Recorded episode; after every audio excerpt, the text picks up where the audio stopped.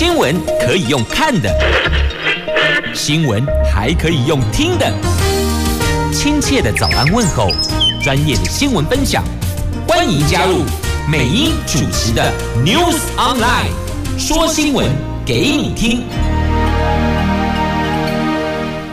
亲爱的朋友，台港后打开后，大家好，欢迎您再度锁定收听 News Online，我是美英，我是。谢美英在进入今天四大报的头版头条新闻之前，先来关注的是天气概况。北北桃今天白天温度介于十九度到二十一度，竹竹苗十九度到二十二度。那状况都是会下雨哦，在今天的白天到晚上，拢是会落雨啦。现在我们看到桃园的天空已经下起绵绵的细雨了。这天气不好，提醒您。注意保持保持安全的跟车距离。再继续来看的是四大报的头版头条新闻。来，今天中时跟自由头版头都是这一则哦。中国东航客机坠毁在广西。机上有一百三十二个人，那失事的这一架是波音七三七，机龄只有六点八年，就是说不到七年的时间呐、习近平指示全力搜救，蔡总统关怀，表达哀悼。这是在今天的自由中时头版头条的新闻，联合报头版头条，纳管大限到了农地上的工厂申请爆量，因为担心哦会被断水断电，送件超过列管数啊。好，这是今天联合头版头，但今天联合头版头条新闻上方有图文，也是针对中国这陆东航机坠毁事件。经济日报头版头条：外销订单最畅旺的二月啊，是连二十四红冲上了五百亿美元呢。这是来自经济部所做的统计呀。好，这是在今天四大报的三则头版头条新闻。来，自由时报、中国时报头版头条的新闻，这是中国的东航，就东方航空哦。这架波音七三七的客机搭载一百三十二个人，在二十一号的下午从昆明飞往广州的途中，在广西梧州坠毁。机上包含九名的机组人员在内，总共是一百三十二人，生死未卜。事故发生之后，习近平指示立刻启动紧急机制，全力的搜救。妥善处理。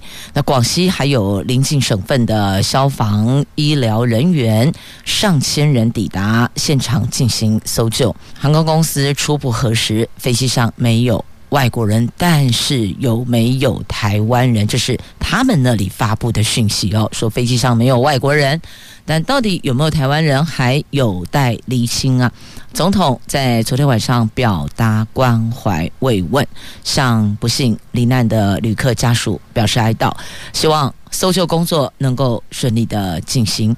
昨天陆委会也表达哀悼跟诚挚慰问，已经透过海基会、民航局等相关的单位密切的掌握情况，而且请。中国方面尽速协助查明是不是有台湾乘客，如果有需要，我们也愿意提供必要的协助。也就是说呢，这个当下政治放两旁，搜救摆中央。对于事件发生还有可能的受难情况，陆委会说。我们政府希望中国方面妥善处理，务必查明事故的原因，确保飞航及旅客的生命安全。那东航说班机没有外国人，不过是否有台湾人还有待进一步的厘清，再告知我们。那这一架失事的波音七三七机龄只有六点八年。不到七年，这算起来是比较新的客机。那这一架航班原来计划是昨天下午的一点十分从昆明长水机场起飞，原计三点零五分可以到达广州白云机场，结果在广西这个地点发生了事故。那一开始哦，中国的媒体是以事故来说。这一起事件，后来大陆民航局官网发布消息证实，班机已经坠毁，而且启动了应急机制，派出工作组赶赴现场，而后确认坠毁在梧州市的藤县琅南镇。这个村落，那根据人民日报的报道，首先抵达现场的梧州市消防救援支队立刻成立搜救前线指挥部。虽然发现客机残骸碎片，但还没发现罹难者的遗体。在第一时间抵达现场的时候，所以心里总是有。一丝的期盼，希望有生还者啊！那因为这个事故地点很偏僻，夜间搜救确实有困难。那这个搜救队伍上千人，解放军也投入其中了。这是在今天的中时自由头版头条新闻。那联合报在头版上方有图文，内页有相关的报道。这架东航的客机三分钟之内骤降八千公尺，可以说是整个是垂直下坠的。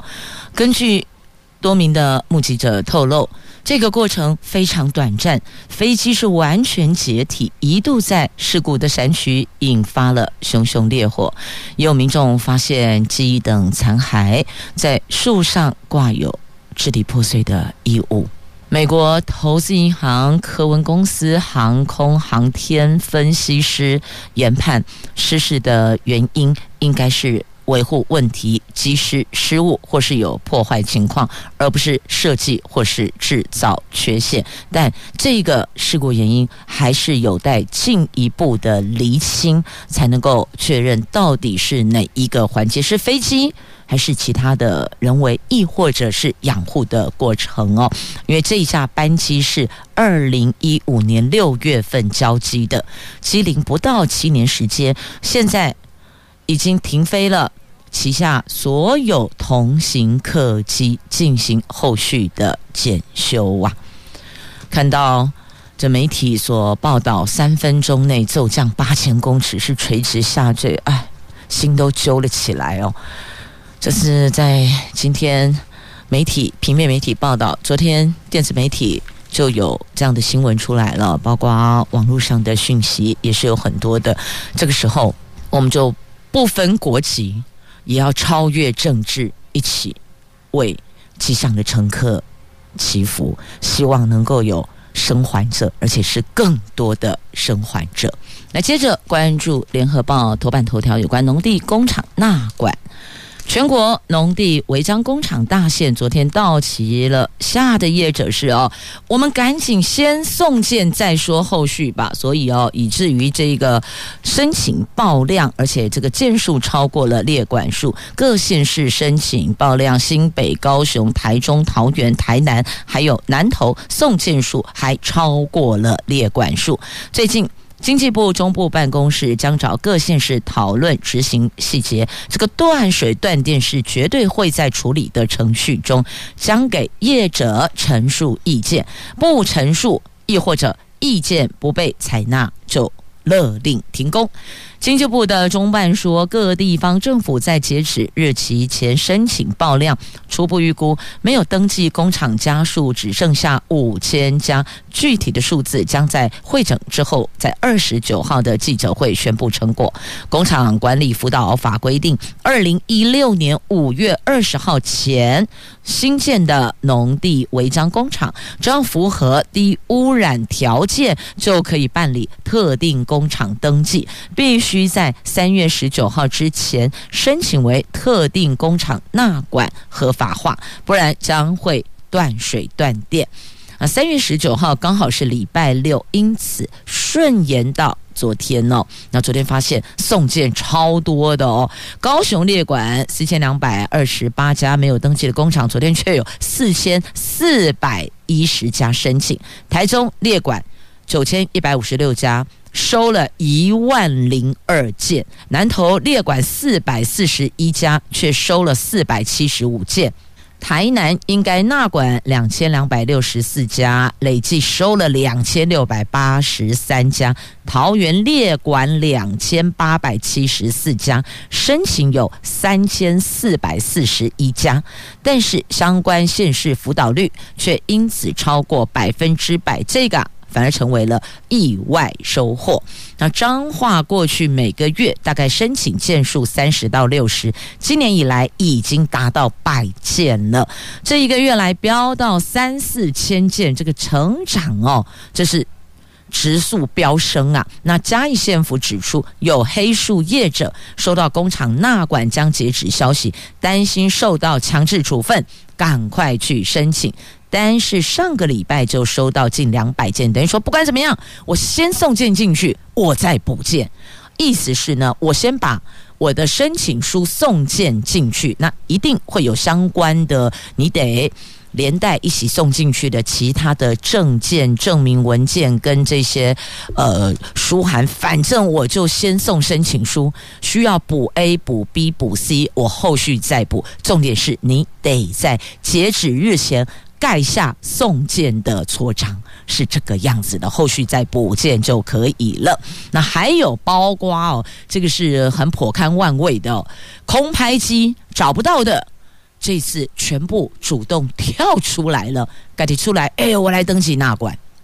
所以原来政府他想要建制的，他想要做到的这一部分的效度，目前是有看到了，但后续是否能够再延续呢？譬如说，用断水断电，让所有的农地工厂都纳管。这个还得看中央跟地方政府如何协调，还有谁去执行啊？中央叫地方，地方说啊，我的人力在哪里哦？因为说要断水断电嘛。那桃园今天起先断了五家高污染工厂的水电，第二波等经济部提供名单再进行执行。那多数的县市原则上都将优先处理高污染的电镀厂、金属加工厂、混凝土等。违章工厂，因为这些都是属于高度污染。那现在纳管的是低污染的这些农地工厂哦，我们要协助你，那怎么样不造成污染，但依旧工厂可以生产呢？要寻找一个双赢的空间。但是呢，这个云林县政府哈说，目前依中央的规定要断水断电，但是实际上要执行是有一些。难度的，要先实地勘察，确认工厂样态有没有迁厂关厂意愿。这个过程算是比较繁杂的，而且执行的期程不明确。那立委林代化就说，最近半个月接了接获多名的业者陈情，担心没申请纳管会被断水断电。但是不少业者他是租地使用，租客想申请，但是地主不愿意提出相关的证。明，因此在申请的过程上，在这个点上他卡关了。那所以，请问这个部分又如何协助？等于说我工厂我愿意呀，可是地主不同意，他不愿意出具相关证明啊，啊，没有其他相关证明，我是要怎么样申请？那管啦，所以就。这个区块如何来协助呢？那还有地方政府也说，他们人力短缺，怎么去管这些大片的农地工厂啊？那那管辅导真的不是登记在册，好，我造册了。就结案了，不是啊？那非法稽查的地方难题，恐怕现在才要开始呢。那也因为这样的一个断水断电警告，催出了农地工厂的申请爆量啊。那现在呢，还有一对眼睛紧紧盯着，这个就是环保团体，环保团体紧紧盯着，确保地方断水断电呐、所以。如果地方政府觉得人力上有问题，其实还有环保团体可以妥善运用哦，他们也可以协助去监督、去关注，但是他们没有公权力，不要忘记，环保团体没有执行的公权力，所以这一块还是得回到地方政府的身上来呀。接下来关注《经济日报》的头版头条的新闻，来看这个经济部所统计的公布。二月外销订单金额是五百一十五五百一十五亿美元，这个数字创下历年同月的新高，这外销订单最旺的二月，而且目前是连二十四红了。这个是二月金额首度站上五百亿美元大关，年增百分之二十一点一，是连二十四红。今年前两个月累计金额是一千一百零四亿美元，同样是拿下了同期的新高。那统计处预测。三月外销订单有望持续的滚烫，初步估计订单金额是五百八十五亿美元到六百亿美元，年增一成左右。随着三月订单预估出炉，今年第一季有机会延续淡季不淡的态势，初步估计。首季订单金额介于一千六百八十九亿美元到一千七百零四亿美元之间，年增百分之十三点四到百分之十四点四。如果这个预测准确，今年第一季应该是能够创下同期的新高。那再来关注我们台湾股市啊，这个台积钢铁人发威了，台湾股市上攻，外资转买超，投信连三十四买。大盘价涨量缩，专家说市场心态是偏观望的。在金管会主委黄天牧肯定台湾股市基本面良好，市场不畏惧新台币贬了一角，外资转买超，投信连三十四买，在台积电领军钢铁股发威下。昨天股市持续反弹，攻克月线，大涨了一百零三点，最后收盘一万七千五百六十点，成交量则缩到三千亿元以下，价涨量缩，显示市场是偏观望的。今天要挑战半年线一万七千五百七十点，稍后开盘就知道了哦。好，不过还是那句老话啦，购买这些金融商品哦。自负盈亏啊，所以呢，您的功课要做足，之后再进场哦，就要了解产品这支股票的走势，过去跟现在还有未来可能会往哪个方向靠拢。那么这个部分可能还是要再谨慎一些些了。来，高检署的科技侦查中心吼了一口，他们负责加密货币犯罪的侦查，而且导入了 M 化。定位车技术，来看今天《自由时报》头版下方的新闻。在昨天高检署揭牌启用的智慧财产检查分署科技侦查庭以及科技侦查中心，未来只要牵涉到国家核心技术的营业秘密案件，就交由高检署的制裁分署来侦办。至于科侦中心，除了一般科技侦查业务之外，也负责加密货币等新兴犯罪的轨迹机监视还有监控。此外，也将规划导入。M 化定位车技术，提升检方侦查取证的能力呢？因为这近年来啊，对岸可以说是无所不用其极，透过了各种管道窃取我国的高科技产业技术。那行政院在二月十七号已经通过了国家安全法部分条文修正草案，未来只要牵涉到国家核心关键技术的营业秘密案件，都交给制裁分署来侦办。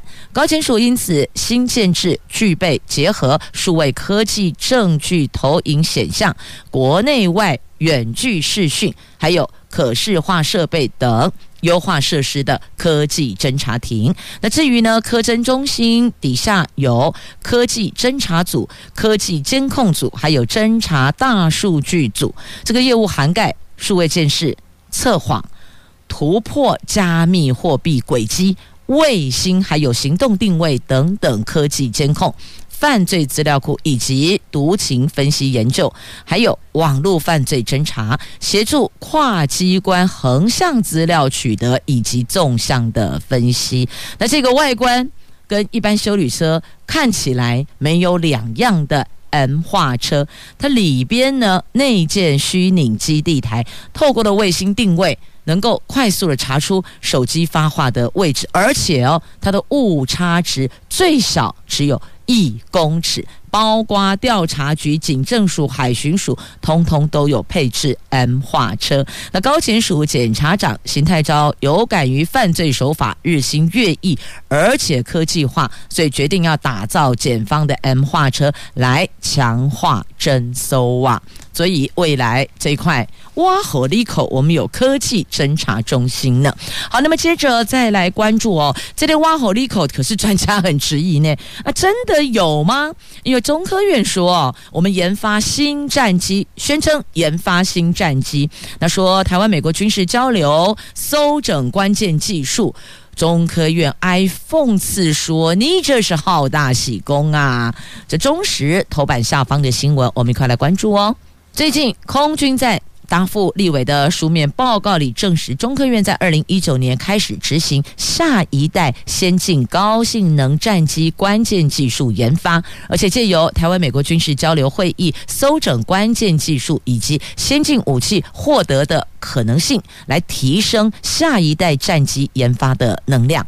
对此，军方内部有人质疑：啊，下一代战机的采购都还没建案，中科院就能够自行决定研发战机发动机吗？哦，这是加了个问号，有质疑的。那前国民党立委林玉芳五年前曾经说，中科院花十年也造不出来。黑的西尊以完内供，但是我们也必须要承认，现在科技日新月异啊，几乎太阳底下没有新鲜事，也几乎没有什么事情做得到做不到的，只是时间长短的问题。如果我们有人才，如果我们有技术，如果我们有资金，是没有什么做不到的，只是骑乘的长或短。那那中科院长张忠诚去年在立法院指出，下一代战机研发案在第一阶段有两案，分别是整体设计与发动机进度顺利，而且这个进度是超前的，预定二零二四年完成。那发动机研发案经费编列八十八亿，设计经费编列十七亿，这两案进度都正常，所以这是中科院长说的。但是呢，还是有专家提出质疑，要认为说，嗯，李。这类口令喜好大喜功啊！军方专家说，世界上能够做战机发动机的国家是寥寥无几。这个大概不出美国、英国、俄国、法国、中国等国家，而且中国大陆已经做出人造卫星、洲际弹道飞弹，连核子潜舰都做出来了。不过呢，花了十数年，投入大量人力物力做发动机，性能都还有待改进呢。所以。对于中科院长所提的内容，专家是有质疑的哦。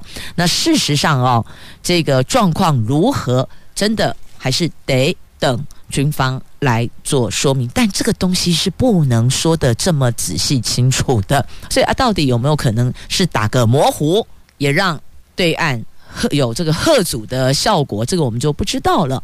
但实际上是有在思考，这应该是确定的，只是那个预期的效度，还有实际执行的结果，这个可能还有待后续了解了。来，继续我们来关注《经济日报》头版下方的新闻，来看这个油价往上飙，这地缘冲突连环爆啊！俄罗斯乌克兰冲突还没能寻求解放，中东的紧张情势又升温了。你看，这晴下雪，屋漏偏逢连夜雨啊！刺激国际油价在二十一号盘中大涨了百分之五，国际油价再度跌破每一桶一百一十美元。美国总统拜登这个礼拜将和欧洲领袖举行一系列峰会，欧盟将考虑是否跟进美国对俄罗斯原油出口实施禁运呐。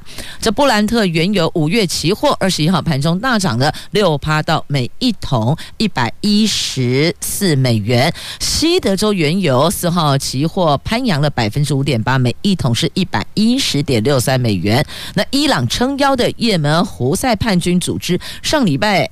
攻击沙乌地阿拉伯至少六个目标。位，那根据路透社的报道，这些攻击造成了沙地阿拉伯国家石油公司在盐部的一座合资炼油厂产量短暂下滑。他们说将以库存弥补减少的产量。所以你看这边俄罗斯乌克兰冲突还没缓解，那一边中东紧张情势又升温。你说这个油价飙不飙？当然会飙升啊！来继续关注在今天《自由时报》头版版面的新闻：俄罗斯军黑海舰队的副司令阵亡了。那德国外长说，欧盟将拨三百一十五亿提供给乌克兰采购武器。这乌克兰抵抗俄罗斯侵略是在传捷报。俄罗斯海军黑海舰队的副司令巴利。在俄军进攻亚速海港市巴马利坡的时候阵亡了。据称，他是第一位在这两国战争中丧命的俄国海军最高阶的军官呐。那德国的外长贝尔伯克他说，欧盟将拨十亿欧元，换算台币三百一十五亿，支持乌克兰，让他们可以购买需要的武器去对抗入侵的俄罗斯部队呀。那俄俄罗斯部队。到现在至少有五名将领因为这场战役而身亡了。那媒体说有可能是遭到狙击手给击毙了哦。好，这是在今天《自由时报》头版版面的新闻。来，接着再关注《联合报》头版下方焦点，拉回国内了哦。来看一下这个六都执政大调查，这《联合报》所办的民调哦，这个调查之我们。有几个项目内容，有促进地方经济发展，有治安的，有交通的，有市容观瞻环境品质的，有长照的，有防疫的。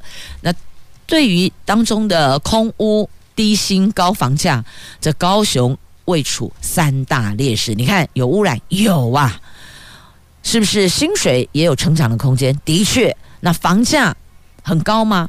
这是事实，所以你看这三大劣势，这六都执政大调查，陈其迈的满意度七成八。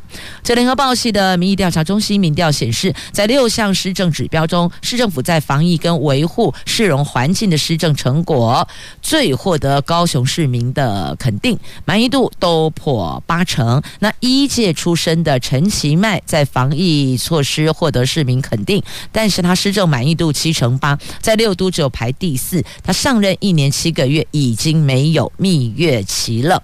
那此外，艺文活动提供是高雄市的最大优势，但是呢，这个空屋问题。房价过高问题、薪资水平过低问题、就业机会不足问题，这是他的劣势啊！超过四成五市民觉得最应该优先改善的是空屋问题，有四成二抱怨房价过高，四成二不满意薪资水平过低和就业机会不足。所以在这里您就知道了，市民最有感的。虽然这一次我们拉了这五项来做满意度的调查，但这当中，大家最为切身感受最深刻的，你说这空气污染，每个人都要呼吸空气啊！谁告诉我他不用呼吸空气的？那我们要赶快离他远一点，因为他可能不是人。好，空气跟我们的身体健康有关系，延续生命有关系，所以你说这空气污染感受度强不强烈？当然很强烈啦。再来，薪资水平的问题，如果你口袋不够深，你又如何去拓展你的消费力呢？啊，很多只能看。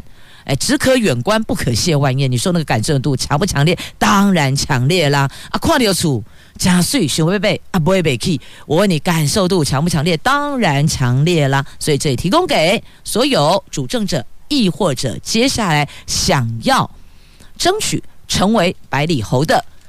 拧候选人做参酌了，这些都是民众最有感的呀。我们来看一下这个停电事故频传啊，到底是什么原因呢？什么原因造成的？是人为还是机电故障呢？有民众大酸，他说：“请问又是哪一只动物造成的？”来，赶紧讲，鸟巢。鸟巢害南北四千户停电，住户哀嚎一片呐、这未来一个礼拜被转容量率在黄绿灯之间呢。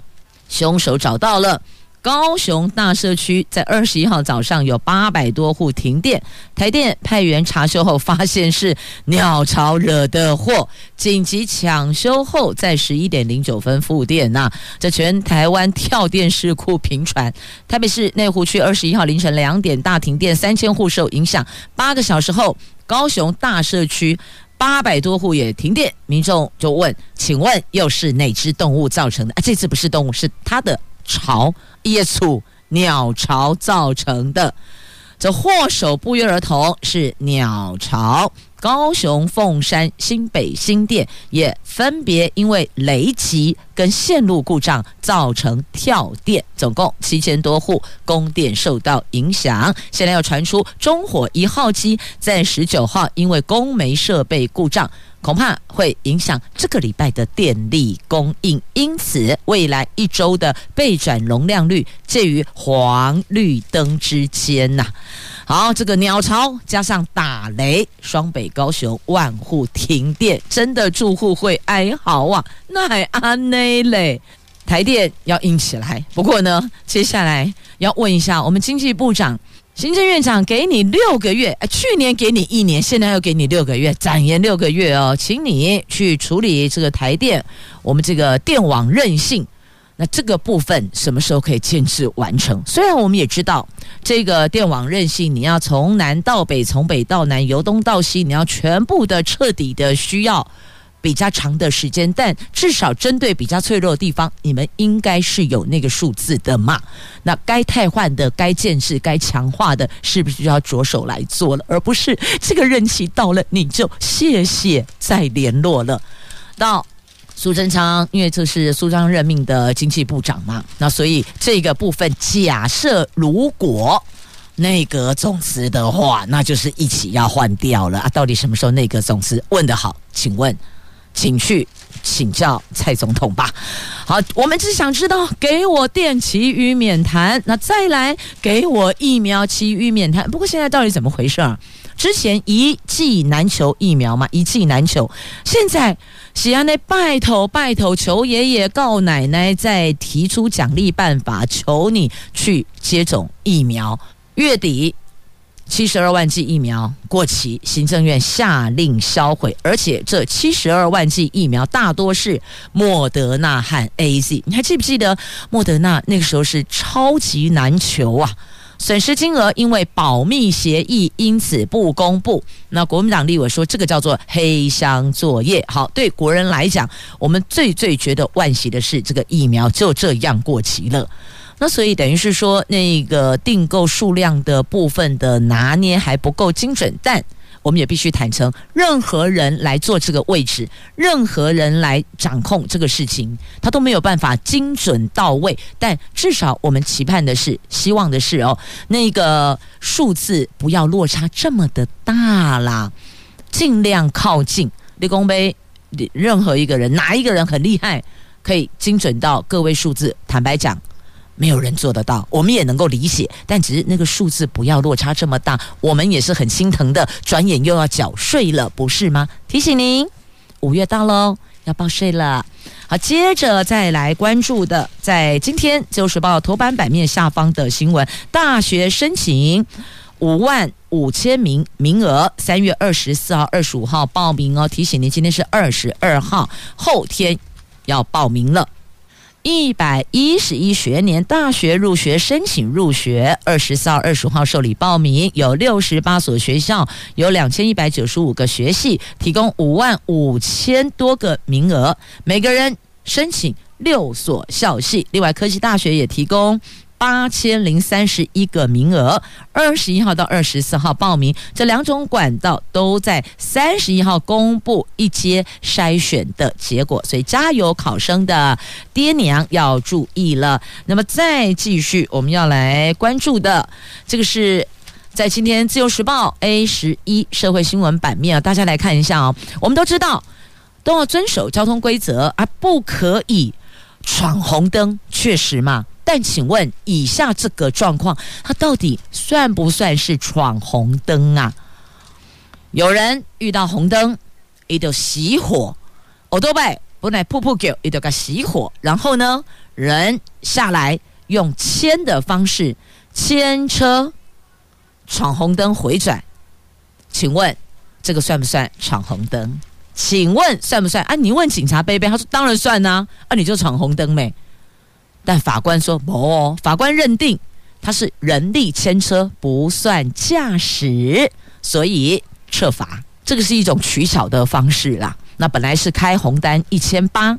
他就打行政诉讼，最后法官说啊，对啊，他熄火呢，这个不算驾驶的，啊，不算驾驶的话，他这个所谓的闯红灯就不成立呢。那我想请问一下，行人有没有闯红灯法则？所以是不是有可能哦，是那个红单上的那一个开单告发的项目，你选用的那个法源依据的法条不成立？但如果换一个，是不是它就成立了呢？好，这个。大家可以关注一下，讨论一下。不过不鼓励这么做啦，因为闯红灯，不管是行步链内，阿西卡欧都拜卡替被亏掐，都是很危险的！不要拿自己的生命踩在红线上，当然你也不要陷他人于不义呀。好，自由时报头版版面的图文来看一下，这个黑赤渊，这个爹娘轮流。抚育幼雏，这个三小宝是几米多几寸呐？好，来看一下，这稍微疗愈的哦。这南投县草屯镇这一棵槟榔树，被二级保育类黑翅鸢筑巢育雏。这个鸟爸爸、鸟妈妈每天飞出去觅食，再回来喂食这三只幼雏。这摄影玩家洪峰斌，他经过一段时间观察拍摄。发现黑翅鸢不愧是捕鼠专家，他带回来的食物不是老鼠就是青蛙，而且这三小宝吃得好，长得快，金架喜哦几米短几寸呐。好，这个是图文，请自行翻阅，亦或者你 Google 关键字也是有的啦。也谢谢朋友们收听节目，我们明天见啦。